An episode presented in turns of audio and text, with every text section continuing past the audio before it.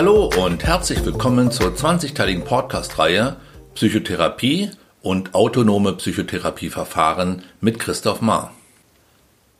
In diesem 19. Teil geht es um das Kommunikationsmodell Neurolinguistisches Programmieren, kurz NLP, das sich erst in zweiter Linie zu einer psychotherapeutischen Konzeption entwickelte. Hören wir gleich zu Beginn die Entwickler Richard Bandler und John Grinder. Wir hatten nie die Absicht, eine neue therapeutische Schule zu gründen. Wir hatten vielmehr den Wunsch, eine neue Art anzuregen, über Therapie zu reden, sodass die Ähnlichkeiten verschiedener Schulen, die es als ihre Aufgabe sehen, Menschen zur Veränderung zu verhelfen, verstanden werden könnten. Trotz alledem hatte die erste Entwicklung im Rahmen des NLP, das Metamodell der Sprache, von Beginn an eine sehr große Relevanz für die Therapie.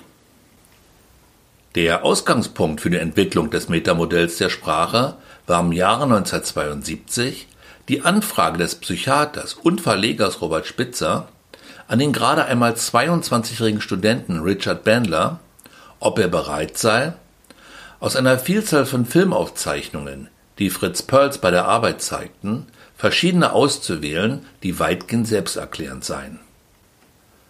Spitzer wollte das letzte Buch von Pearls, das durch dessen plötzlichen Tod unvollendet geblieben war, so weit vervollständigen, dass es veröffentlicht werden konnte.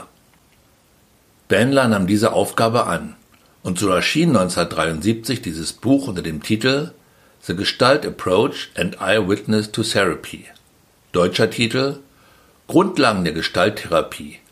Einführung und Sitzungsprotokolle. Ein Buch, das zur Keimzelle des NLP wurde. Erst nach Erscheinen des ersten gemeinsamen Buches von Bandler und Rinder im Jahr 1975, The Structure of Magic, Volume 1, deutscher Titel Metasprache und Psychotherapie, dachten die beiden Entwickler im Frühjahr 1976 über einen Namen für das, was sie entdeckt hatten, nach. Schließlich einigten sie sich auf die etwas sperrige Bezeichnung neurolinguistisches Programmieren über die in der NLP-Gemeinde auch heute noch diskutiert wird und über die viele NLP-Anwender, insbesondere wegen der mechanistischen Terminologie Programmieren, nicht sonderlich glücklich sind. Neuro steht für das Nervensystem und soll darauf hinweisen, dass dieses System unsere sinnlichen Wahrnehmungen sehen, hören, fühlen, riechen und schmecken organisiert und verarbeitet und den Betreffenden zu seinen erwünschten wie unerwünschten, zu seinen bewussten wie unbewussten Verhaltensmustern motiviert. Linguistisch ist das Adjektiv zum Terminus Linguistik, der lateinischen Bezeichnung für Sprachwissenschaft.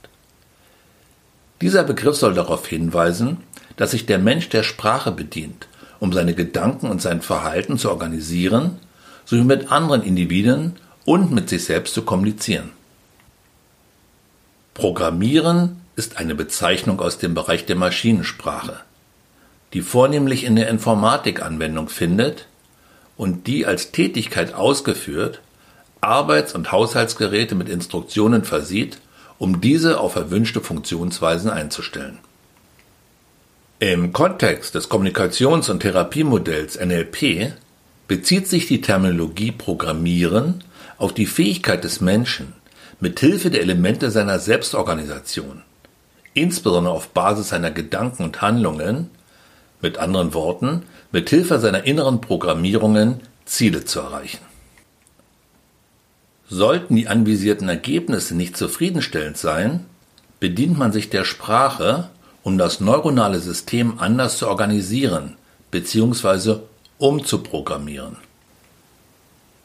Bereits 1974 also noch bevor das Projekt der Modellierung der Kommunikationsmuster von Fritz Perls und Virginia Satir abgeschlossen war und lange bevor die Bezeichnung NLP geprägt wurde, stellte Gregory Bateson, geistiger Mentor des NLP und eine Schlüsselperson bei der Entwicklung systemischer Therapiemodelle, den Kontakt zu seinem langjährigen Wegbegleiter Milton Erickson her.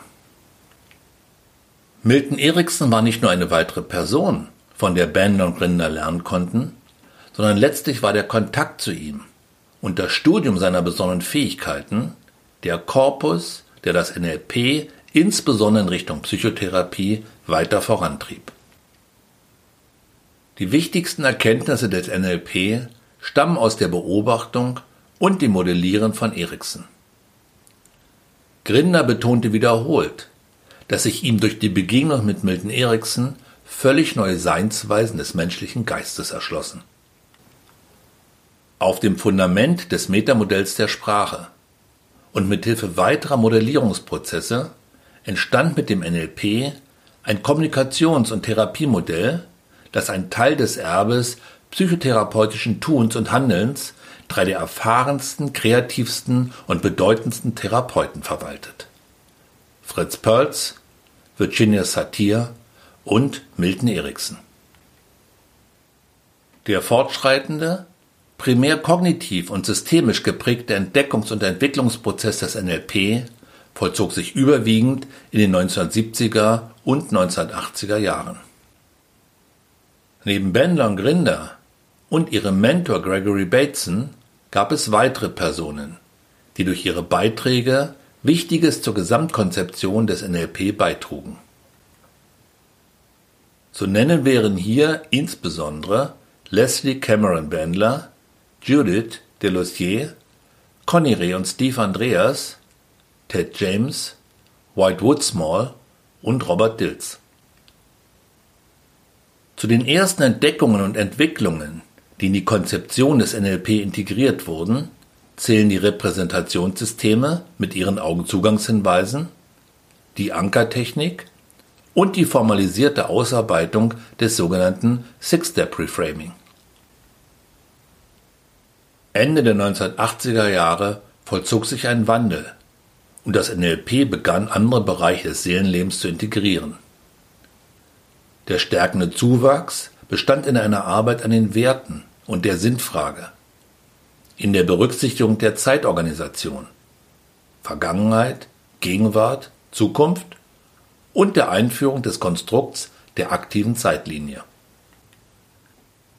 Des Weiteren fokussierte das NLP auf die Überzeugungen bzw. die Glaubenssätze eines Menschen und ging verstärkt der Frage nach, wie lassen sich diese subjektiven Annahmen der Wirklichkeit aufspüren, um die dysfunktionalen unter ihnen durch andere, funktionalere Überzeugungen zu ersetzen. Das NLP ist ein stark ressourcenorientierter Ansatz, der viele wirkungsvolle Methoden hervorgebracht hat. Ein Kommunikationsmodell, das auch in Bereichen jenseits der Therapie seine Anhänger gefunden hat, wie beispielsweise dem Coaching und der Pädagogik. Wenn euch diese Folge gefallen hat, würde ich mich freuen, wenn ihr diesen Podcast abonniert und positiv bewertet. In der nächsten Folge geht es um die lösungsorientierte Kurztherapie nach Steve DeShazer.